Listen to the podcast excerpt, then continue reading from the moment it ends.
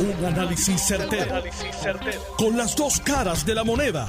Donde los que saben no tienen miedo a venir. tienen miedo a venir. Esto es el podcast de Análisis 630 con Enrique Quique Cruz. Buenas tardes, mis queridas amigas, amigos. De vuelta aquí con ustedes en Análisis 630. Hoy es lunes. ¿Quién iba a esperar que nos despedimos el viernes para agarrar un fin de semana tranquilo y que de momento nos encontráramos con todos estos videos, todos estos hangueos y todos estos desórdenes de fin de semana en el mes de julio. No me quiero imaginar el fin de semana del 25 de julio. Pero ante tanta presión y tanta información y tanta también desinformación, la gobernadora Wanda Vázquez llamó hoy a una conferencia de prensa donde mucha gente esperaban que cambiaran la orden ejecutiva y nuestro corresponsal de Noti1, Jerry Rodríguez, estuvo allí y viene de camino para acá para Noti1, pero quiero que me cuente desde que convocaron esto, qué pasó, cuánto esperaron, qué ocurrió allí, cuáles eran las caras, cómo se veía aquello, para yo hacerles el análisis completo. Adelante, Jerry, buenas tardes. Buenas tardes, Quique, y buenas tardes a la audiencia. Como bien tú mencionas, ya finalizó eh, a las 4 de la tarde lo que fue la conferencia de prensa. En un principio recibimos el comunicado donde eh, la gobernadora va a estar reunida con el Task Force. Se creyó que en el principio el Task Force médico, pero también estaba el Task Force económico.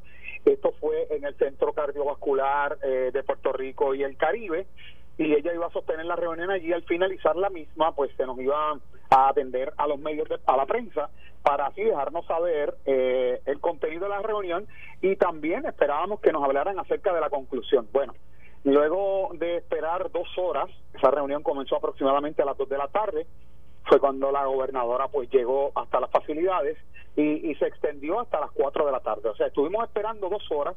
El pueblo de Puerto Rico también, posiblemente muchos esperaban, al igual que la prensa, que se nos hablara en concreto eh, eh, en, torno a qué decisiones se habían tomado, si se iba, como habían dicho en en un principio, se iba a poner más estrictas las medidas, que tal vez el toque de queda comenzara a las 7 de la noche y las decisiones que se iban a tomar en base a esta reunión. Bueno, al finalizar la misma lo que se nos dijo fue prácticamente que se reunieron, que llegaron a un consenso lo que es la parte médica y económica y que el miércoles se nos va a dejar saber las decisiones que se tomen a raíz de esta reunión. Una de las cosas que eh, estuvo hablando el secretario de Salud, el doctor Lorenzo González, es que querían reunir la data, que quieren eh, conocer en concreto el por qué si hay más casos positivos, pues entonces hay menos muerte eh, y es como si se dio a entender como si hay una data que no se tiene eh, a estas alturas, en este momento eh, esta situación, ¿verdad? Donde han aumentado eh, grandemente los casos positivos a raíz de lo que tú estabas reseñando en la introducción, eh, de todas estas, eh, ¿verdad? todo este, de, por llamarlo de alguna forma, todo este desbarajuste que ha ocurrido en estas celebraciones donde se aglomeran muchas personas, se conglomeran muchas personas. Bueno, en resumen, no pasó nada, no se dijo nada, y algo que nos llama la atención y que tenemos que resaltar es que la reunión era la gobernadora con el Tax Force médico y el Tax Force económico solamente habló el Tax Force médico. Habló la gobernadora y habló el doctor Lorenzo González y el doctor Segundo Rodríguez Quilinchini. No habló más así, Manuel hoy estaba presente, estaba presente Eligio Hernández, también estuvo allí en, en una instancia, no sé si en la misma reunión o aparte, estuvo la alcaldesa de Ponce, María Mayita Meléndez, con el Tax Force médico que ella también eh, tiene en el área de Ponce. Ellos no hablaron, ellos salieron de la conferencia, salieron de allí, no llegaron siquiera a estar en la conferencia eso se quedó, no se sabe por qué razón, que, con qué motivo estaba allí ese task force del área sur eh, y estaba también la alcaldesa de Ponce. Eh, y lo que siempre, como siempre comentamos, las impresiones que tal vez nos llevamos, interrogantes que se quedaron en el aire, preguntas que no se contestaron, respuestas que no se dieron, en torno a, en realidad, se llegó a un consenso toda vez que allí no se mencionó nada. Se llegó realmente a un acuerdo cuando allí no habló la otra parte que es el tax force económico, eso no se habló. Lo que sí habló de que va a tomar medidas eh, en lo que es las campañas políticas, en, la de ella personalmente, me refiero a la gobernadora Wanda que dijo que su campaña, que va a ser bien estricta en, los requerimientos y las medidas salubristas en esas campañas y que de igual forma eh, los otros candidatos deben hacer lo mismo eh, prácticamente aquí que se volvió a hablar lo mismo. El uso de mascarilla compulsorio, eso ya hace tiempo que se viene hablando, que hay que mantener el distanciamiento, eso hace tiempo que se viene hablando. Más allá de eso, Quique, no ocurrió nada más luego de esperar dos horas. ¿A qué hora convocaron?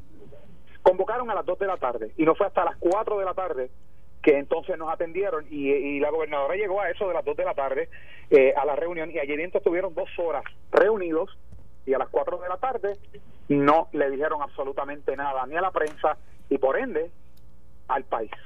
En resumidas cuentas, ¿qué dijo la gobernadora? La gobernadora prácticamente mencionó lo mismo, el uso de las mascarillas y el miércoles le va a estar informando al, al país las decisiones que tomó en base al resultado de la reunión de hoy. Lorenzo González.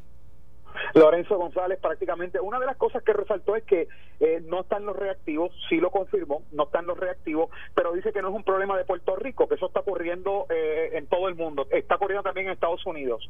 Y que hay que mantener, hacer las cosas como son, que la gobernadora también, al igual que Lorenzo González, dijeron, estamos aquí hoy en esta conferencia, estamos reunidos porque el pueblo la ciudadanía, muchos ciudadanos no tomaron las medidas como tenían que ser, no usaron las mascarillas de forma compulsoria.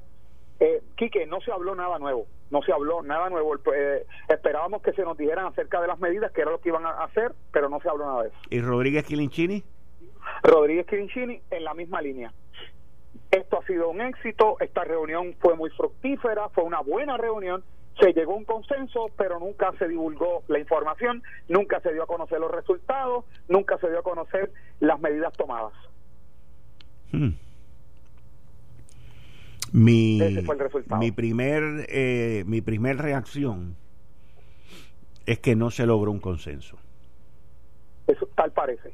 Eh, mi segunda reacción es que no hay un consenso entre ninguno de los tres componentes que llevan para tomar la decisión. ¿Y cuáles son los tres? Bueno, son cuatro componentes, pero en sí son tres componentes.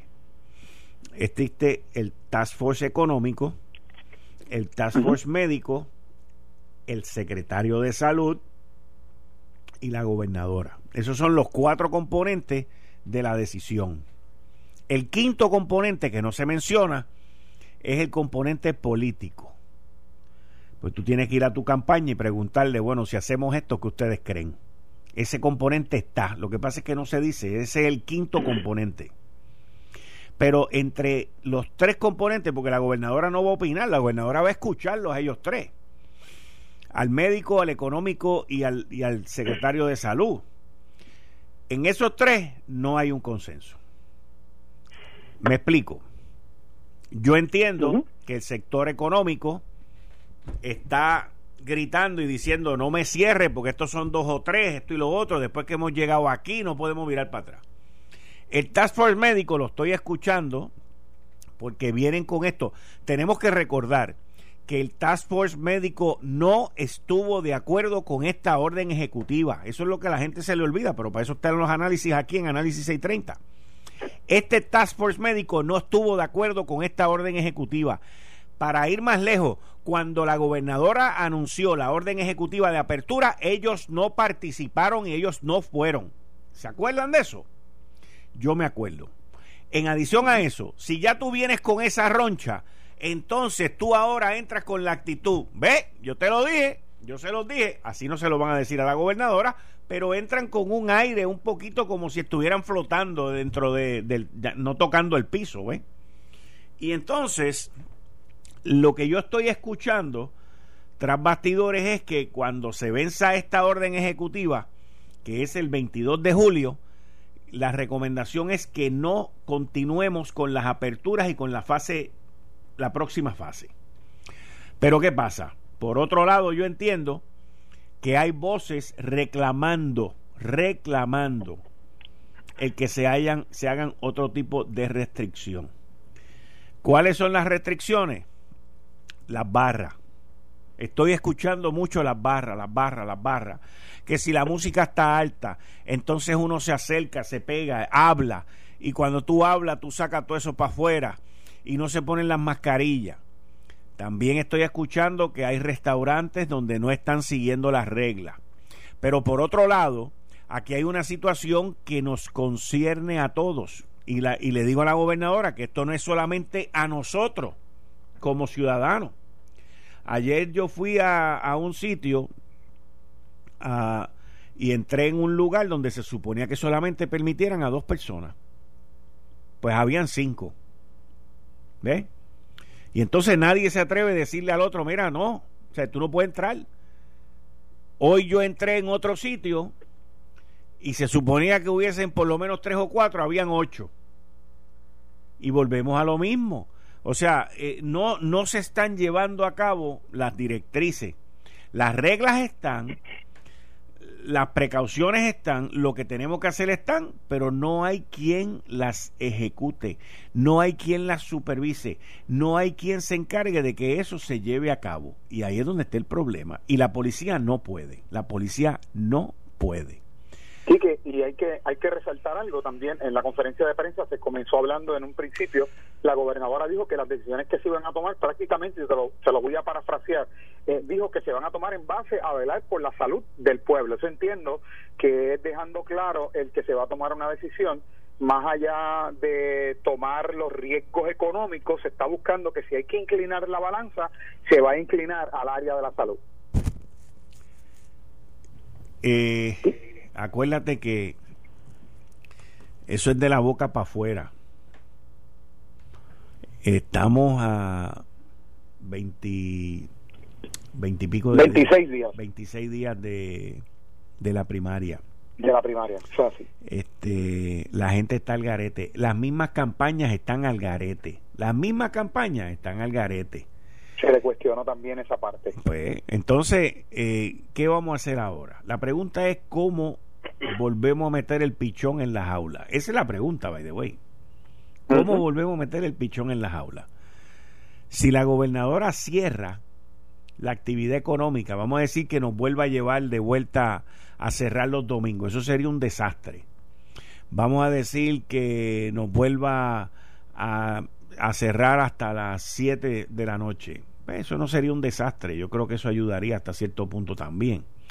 Pero yo creo que vamos encaminados a un happy medium. La gobernadora hoy no logró consenso entre los tres task forces. El menos que tiene que decir ahí es el económico. Porque lo único que puede hacer es defenderse. Y la realidad es que hay sectores de personas que están salvajes y que están irresponsables. La pregunta es si la mayoría que nos estamos portando bien debemos de pagar por una minoría irresponsable. Y ese es el problema.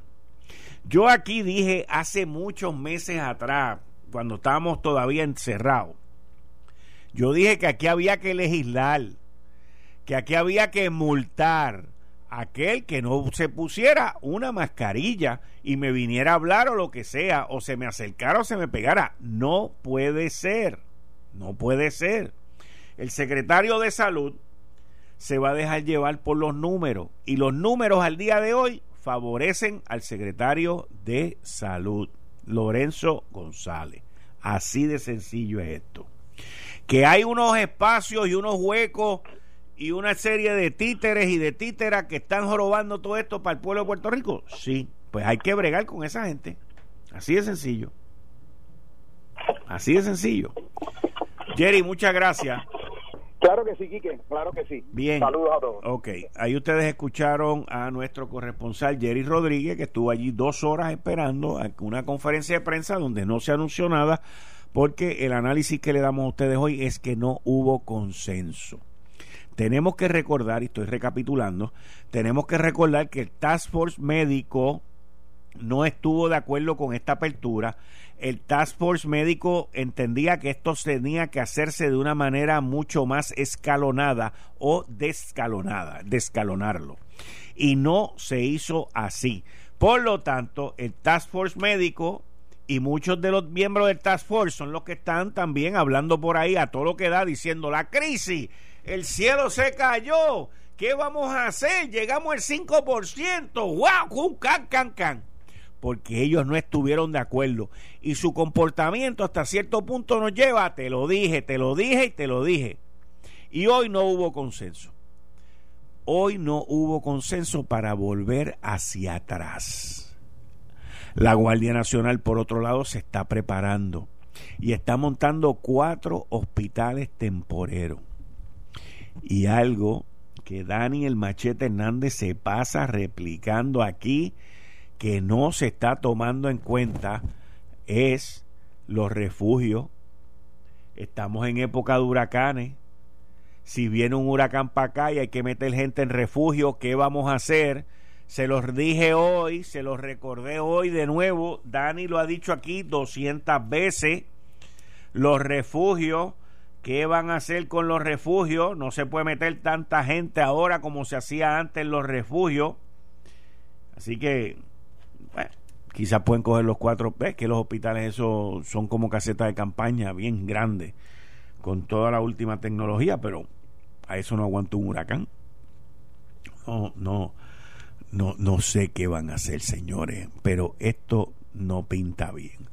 Yo personalmente no creo que la solución sea el guardarnos y volvernos a llevar de vuelta. Yo no tengo problema con que nos manden a guardar a las 8 de la noche, por ejemplo, y que los domingos quizás el día sea más corto para no permitir ese jangueo y ese reguero que hay. Pero también les tengo que decir que la policía no, no tienen los recursos. La policía no tiene los recursos. Miren el incidente que pasó en Fajardo. No tiene los recursos. La policía está, está muy amarrada y tiene muy poco personal para poder. A mí me hablaron, mira, me hablaron de un, de un restaurante en, en el área metropolitana, no voy a decir ni la zona. Me lo dijeron hoy, que el sábado estaba, pero tepe a tepe, con fila y todo. ¿Cómo va a ser? Y me dice la persona, una persona muy seria, me dice, yo entré allí, aquello estaba como si hubiese sido hace seis meses atrás. Pero tepe a tepe y nadie con mascarilla. Y entonces me cuentan de otro restaurante también, este es de una cadena, que también está todo el mundo allí sentado sin mascarilla y toda la cuestión, tepe a tepe, sin el distanciamiento. Y yo le puedo decir a ustedes que hay negocios y restaurantes que están siguiendo el distanciamiento y están dejando las mesas y están dejando el espacio, pero hay otros que no. Y entonces, eso no se lo podemos delegar completo al Departamento de Salud, porque la gobernadora, cuando la gobernadora dio el primer anuncio del lockdown, del cierre, yo recuerdo que la gobernadora dijo, y aquellos establecimientos que no cumplan le vamos a cancelar la licencia de bebida alcohólica. Pues por ahí es que hay que empezar. Por ahí es que hay que empezar. Pero como me dicen a mí, sí, y, pero ¿y quién se va a meter en el chinchorro ese que hay 300 personas que vayan allí dos agentes de Hacienda a cerrarle la a cerrarle el chinchorro ese con 300 personas? Cogen esos tipos, los meten en una bar y se los asan y se los comen allí mismo. Y yo le dije, sí, está bien, no hay ningún problema pues dile a esos dos agentes que vayan y que lo filmen y que tengan toda esa evidencia y que vayan allí el lunes por la mañana cuando vayan a limpiar que no haya nadie o el martes o el miércoles y vengan y le tumben la, la, cuestión y se le quita la licencia y se acabó. Porque para, para todo truco existe una solución. Eh, estás escuchando el podcast de Noti1. Análisis 630 con Enrique Quique Cruz muchos videos con peleas, situaciones con la gente. No podemos olvidarnos del individuo que atropelló y casi mata a un policía en un camioncito de esos que se llaman Polari. ¿Ustedes se acuerdan? El policía ese que por poco lo matan, que está ahora mismo convaleciendo en su casa. Y, con esa actitud y con ese comportamiento es que la policía de Puerto Rico se enfrenta todos los días. Ha salido un video de una familia que iba en un vehículo, el individuo estaba descamisado y solamente te sacan la parte del video cuando la policía quiere intervenir con él y lo quiere sacar y se forma un revolú y esto y lo otro. Miren, yo tuve la oportunidad de escuchar las declaraciones que hizo un oficial de la policía de qué fue lo que ocurrió antes de ese video.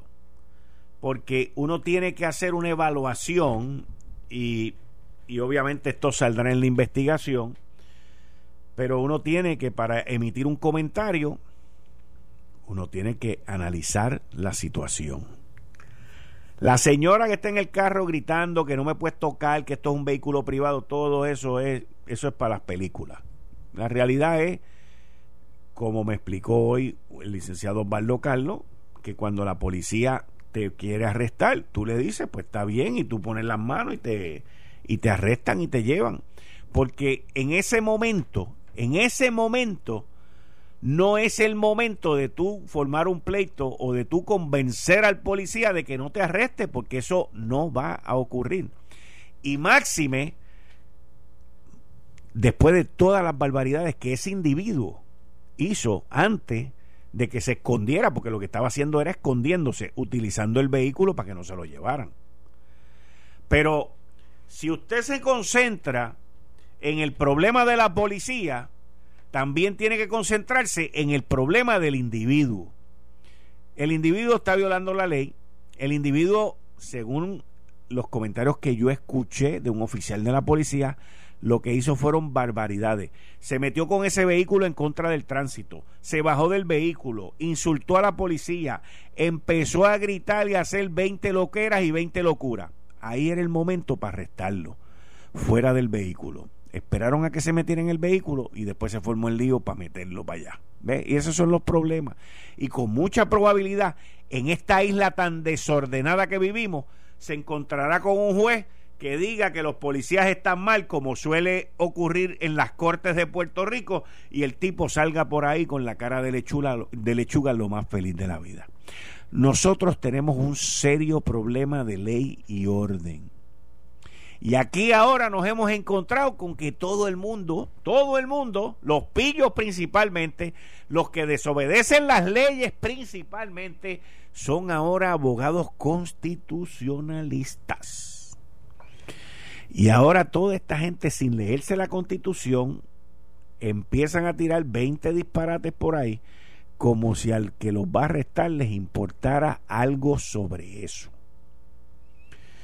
Y no hay control. No hay control en el chinchorreo, no hay control en las calles, no existe control porque no existe una fuerza policíaca que tenga el número de oficiales necesarios para entrar y asumir control de una situación. Y básicamente ese es el Puerto Rico donde estamos viviendo. Y si usted cree que no es así, pregúntele a alguien que sepa la contestación a la pregunta que yo le voy a hacer. Averigüen cuántas armas de fuego desde que cambió la ley se están vendiendo. Eso es bien sencillo. Averigüe cuántas armas de fuego se están vendiendo desde que cambió la ley. El reglamento no ha salido todavía, pero yo les, les aseguro a ustedes que son cientos de armas mensuales porque la gente no se siente segura. Así de sencillo. Las carreteras, algunas de ellas todavía siguen oscuras. Y aquí la gente continúa, pues pasó el huracán María, pasaron los terremotos, para mucha gente ahora la pandemia también ya pasó, porque puedo hacer lo que me dé la gana hasta las 10 o las 11 de la noche o las 12 también, y no hay control. Y fíjense, ustedes recuerdan cuando nos tenían encerrados los siete días de la semana hasta las siete de la noche y los domingos no se puede ir para ningún lado. ¿Usted se recuerda lo tranquilo que estaba Puerto Rico en esa época? ¿Usted se recuerda que estos videos y estas situaciones no existían? Pues mire, estamos viviendo en una isla donde todo el mundo y en un mundo donde los derechos son bien, bien importantes. Sí, y lo son, y lo son pero también estamos viviendo en una isla en desorden. Hay desorden en Puerto Rico. Pero el problema es que el desorden lo están creando dos o tres. El desorden es controlable si asignamos los recursos que necesitamos en los sitios donde hay desorden, porque no hay desorden en la isla completa. Por ejemplo, tú no te puedes meter en una playa donde haya miles de personas a tratar de cambiar eso, no. Pero sí tú puedes evitar el próximo domingo o el próximo sábado a que se forme ese reguero estableciendo un bloqueo a la salida. ¿Por qué la policía no establece un bloqueo a la salida? Después que la gente se ha enjolquetado todo ese, todo ese chorro de, whisky, de, de, cerveza y de toda esa vaina, ¿por qué no hacen un bloqueo? No, porque tengo que venir yo aquí a las 5 de la tarde a darle las ideas para que entonces me critiquen a mí que yo estoy del cará por lo que estoy haciendo cuando esto se supone que lo está haciendo la policía de Puerto Rico. Un bloqueo. Miren qué sencillo. ¿Tú crees que la gente van a seguir yendo allí pues, después del bloqueo? No van a seguir yendo allí. Y lo mismo pasa con el chinchorreo, en la calle que se va para el chinchorreo. Entonces, eh, un bloqueito en la bajada. Yo los agarro bajando. No me tengo que meter en el negocio. Yo lo que tengo que establecer es un punto de cotejo y los agarro, los pongo a soplar. Y lo mismo vengo y hago cuando vayan cerrando ya a las 10 de la noche. Vengo y le meto los agentes de rentas internas. Usted hizo esto y esto, aquí está en la foto, pap, tiene la licencia suspendida. Lo hago después, cuando estén cerrando. Yo no tengo que hacer cuando hay 400 personas allí para que vengan, agarren a los agentes y los metan en una varita y se los linchen allí. Pero yo tengo que buscarle la vuelta, porque yo tengo que hacer cumplir la orden ejecutiva. Yo tengo que hacer cumplir la ley y el orden. No puedo mirar para el lado. No puedo decir, ah, no, eso está, eso está lleno de gente, yo ahí no me voy a meter. No. Miren, hay 20 maneras de hacerlo. Lo que pasa es que no hay liderazgo, no hay compromiso y sobre todo no hay interés. Ay, chico, déjame tranquilo, yo meterme en ese lío un sábado, un domingo, cuando yo lo que quiero es estar con mi familia, pues renuncia, renuncia. Te tienes que ir, porque si te metes a trabajar en el gobierno, esto es 24/7. Y esto es así de sencillo. Esto se fue de las manos porque lo dejaron que se fuera de las manos. Lo que está ocurriendo, lo que ocurrió este fin de semana, es un reflejo, es un reflejo de lo que la gente viene viendo en las últimas dos, tres semanas. Eso es así de sencillo. Es un reflejo. Eh, tú estás en tu casa y tú te has portado bien y tú no eres miembro del grupo del garetepr.com y de momento tú ves una caravana de campaña política y tú ves aquí a la gobernadora metida allá, a los demás metidos allá, esto y lo otro. Y tú dices, contra, ¿y por qué yo? Y sales y te vas a la barrita de la esquina y dices, no, yo lo que me voy a dar es un drink. Y te da 10.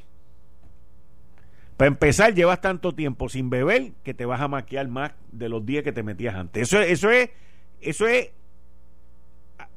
¿cómo? Esa es la experiencia. Este tipo es un títere. Eso, es verdad, es la experiencia. Tienes toda la razón. Te vas a maquiar. Antes tú te podías dar cuatro o cinco. Si te das dos ahora, te jamaqueas porque lleva un montón de tiempo sin beber. Por eso es que yo te quiero poner un micrófono, porque tú, yo voy a hablar con Tuto y con Alex, porque de verdad que tú tienes que ser parte de este programa. Digo, lo eres, pero parte activa. La cosa es que entonces, te metiste los dos juanetazos esos que te supieron como si fueran diez. Y entonces te pones a hablar, se te cae la mascarilla, te pones a acercarte a la gente y se jorobó. Pero tú sabes qué es lo peor de todo esto? Que corres el peligro de infectar a tu familia, brother. Que corres el peligro de infectar a tus papás o a tus seres queridos. Y yo sé que aquí hay mucha gente irresponsable, pero cuando se vean esa camilla que no pueden respirar, mi hermano, Mira, eso yo no se lo deseo a nadie, a nadie, ni a mi peor enemigo. Le deseo yo que esté en una camilla de esa con un ventilador sin poder respirar. Eso, por lo que yo he visto, las imágenes que yo he visto y lo que he escuchado, eso es fatal, es una cosa fatal. Pero ¿qué pasa?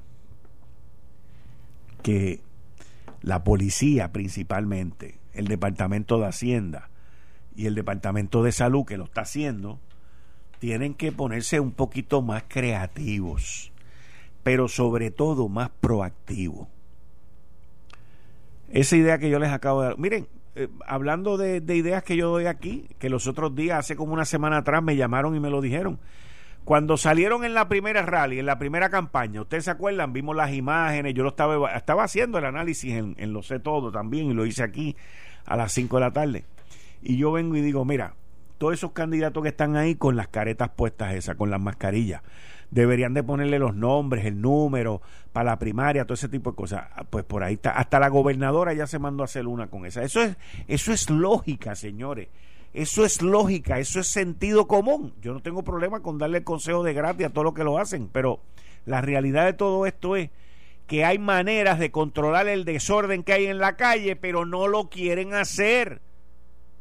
Entonces tiene que venir la gobernadora que le digan que yo lo dije aquí para venir y hacerlo. Ya verán que los bloqueos van a empezar el fin de semana que viene. Pero esto no puede ser una cosa única del Task Force médico, del Task Force económico, de Lorenzo González en salud. No, aquí tiene que estar el gobierno completo envuelto. Y aquí hay estaciones, digo estaciones no, perdón.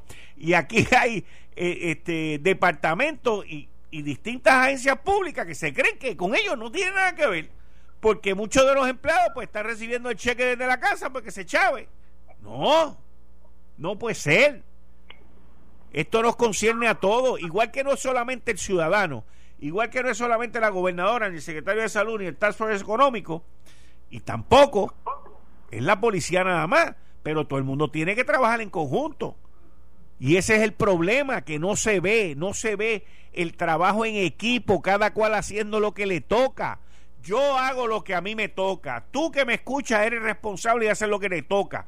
Hay dos o tres irresponsables que me están escuchando que no hacen lo que le toca, pero tiene que haber alguien dentro del universo de lo que estamos hablando que le diga, mira, brother, está fuera de lugar, echa para atrás, como me dijo una señora mía en un Walgreens. No me lo dijo así. Me dijo, caballero, con permiso, pero mantenga la distancia. Y yo vine y miré para el piso, Obviamente me eché para atrás porque si ella se siente incómoda, pues no hay ningún problema. Yo no estaba tan cerca, yo estaba como cinco losetas o cuatro losetas. Pues vine y me eché para atrás para tener seis losetas entre medio, porque cada loseta es un pie. Pero no me puse a pelear con la doña y le dije, mire, déjese. No, pues si ella no se siente cómoda, yo tengo que respetar eso. Y si me hubiese pedido que me echara más para atrás, me echaba más para atrás también. Porque ella tiene su razón. Y aquí no, yo no veo esa coordinación, yo no veo ese compromiso, no lo veo. Y ya mis cinco minutos con mi psicólogo, el doctor en psicología, doctor Abdiel Cruz. Bienvenido, doctor. Buenas tardes, buenas tardes, Kike, buenas tardes a toda la radio audiencia. ¿Cómo llegamos a esta loquera? Bueno, es una excelente pregunta. Eh, contextualizando la pregunta, la verdad es que yo le llamo una conciencia, un compromiso social. Tenemos unos serios problemas sobre seguir orden y seguir instrucciones como país. Yo me parece que es una de las grandes problemáticas sociales. Eh, no sé si conoce, Vicky, que, que hay un tipo de patología, ¿verdad? Que de conductas antisociales. Y muchas personas piensan que las conductas antisociales se deben a que una persona no es social. Y eso no es correcto. Según los manuales de psicología, los manuales eh, de diagnóstico de salud mental, una conducta antisocial es una conducta de personas que no siguen las reglas, ni las instrucciones, ni, las leyes. Todo lo contrario, las retan. Y nosotros tenemos una serie de problemáticas porque vemos un país donde reta constantemente las leyes. Yo lo he visto. Retan constantemente las reglas. Yo lo he visto. Eh, hace unos días tuvimos una problemática, ¿verdad? Yo le expliqué a usted por medio de texto eh, familiar y se debió a una situación de una negligencia de personas eh, en medio de reglas municipales, leyes, porque tenemos un país que constantemente tenemos reglas. Y de hecho, a mí lo que me llama la atención, y usted lo mencionó en su elocuencia o en su, su participación, es que nosotros tenemos, eh, ¿verdad?, una sociedad que constantemente demanda derechos. Sí necesitamos derechos humanos, necesitamos derechos individuales, necesitamos derechos, eh, y eso es extraordinario. Yo, yo creo fielmente en el derecho, pero también creo en el respeto. Yo creo que nosotros se nos está pasando porque el respeto lo somos muy buenos solicitarlo, pero para poderlo dar a terceros, eh, ahí entramos en dificultad. Y yo hago un llamado, a mí me parece que esto, esto es un principio, esto es básico dentro del contexto comunitario y social. Responsabilidad, compromiso. Y yo estaba escuchando hace poco, el compromiso no tan solo es para mí, para yo enfermarme, quizás yo no me enferme, es que si yo soy portador del virus, voy a llevar a mi familia, voy a llevar a mis hijos, a mi esposa, a mi esposo, voy a tener dificultad con, con mi mamá, con mi papá, que son adultos mayores, ¿ves? Entonces es un compromiso entender que exponerme es riesgo no tan solo a mí, sino también a un componente, a una cantidad de personas. De hecho, la contaminación no es lineal, es exponencial. Yo me contamino, pues existe probabilidad de que se contaminan yo no sé cuántas personas más. ¿ves? Y eso es un concepto básico y se está diciendo del principio. Yo estaba reunido esta mañana, bueno, varias horas reunido, porque dirijo juntamente con una licenciada el proyecto de COVID en un municipio, ¿verdad? Y ya escuché esto de la epidemióloga, yo voy a citar sus palabras. Nosotros tenemos que tener una triología de la salud. Mira qué interesante. ¿Cuál es la triología de la salud? Primero, lavado de manos o hand sanitizer. Dos, uso correcto de la mascarilla. Y digo uso correcto de la mascarilla porque, Quique, yo no sé si usted lo ha visto, pero yo me, yo estoy un poco preocupado. Ya no estamos cansando la mascarilla, lo usamos a mitad de la nariz, no nos importa. Eh, o sea, yo creo que no es tener una mascarilla, es usarla correctamente. Tres, el distanciamiento social. Yo creo que eso se nos, se nos está olvidando. Y nos dicen seis pies, pero no, no nos, básicamente no nos acordamos que nuestra responsabilidad social nos va a llevar a cuidarnos nosotros y cuidar también a, a, a nuestra, ¿verdad? A nuestras comunidades. Eh, y yo hago un llamado, es una conciencia social. Nosotros tenemos una gran cantidad de líderes comunitarios y es muy necesario que nos unamos todos y todas para poder formar una gran ola, un gran movimiento de transformación.